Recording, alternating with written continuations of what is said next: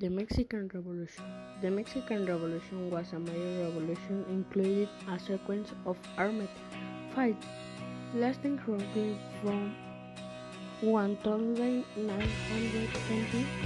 that transformed Mexican culture and government. Its outbreak in 1910 resulted from increasing popularity of the 51 years long to find a controlled solution to presidential succession. This resulted a power struggle among complete elites, which created the opportunity for a great insurrection the landlord Francisco de Madero challenged to 1910 presidential elections and following the results revolved under plan of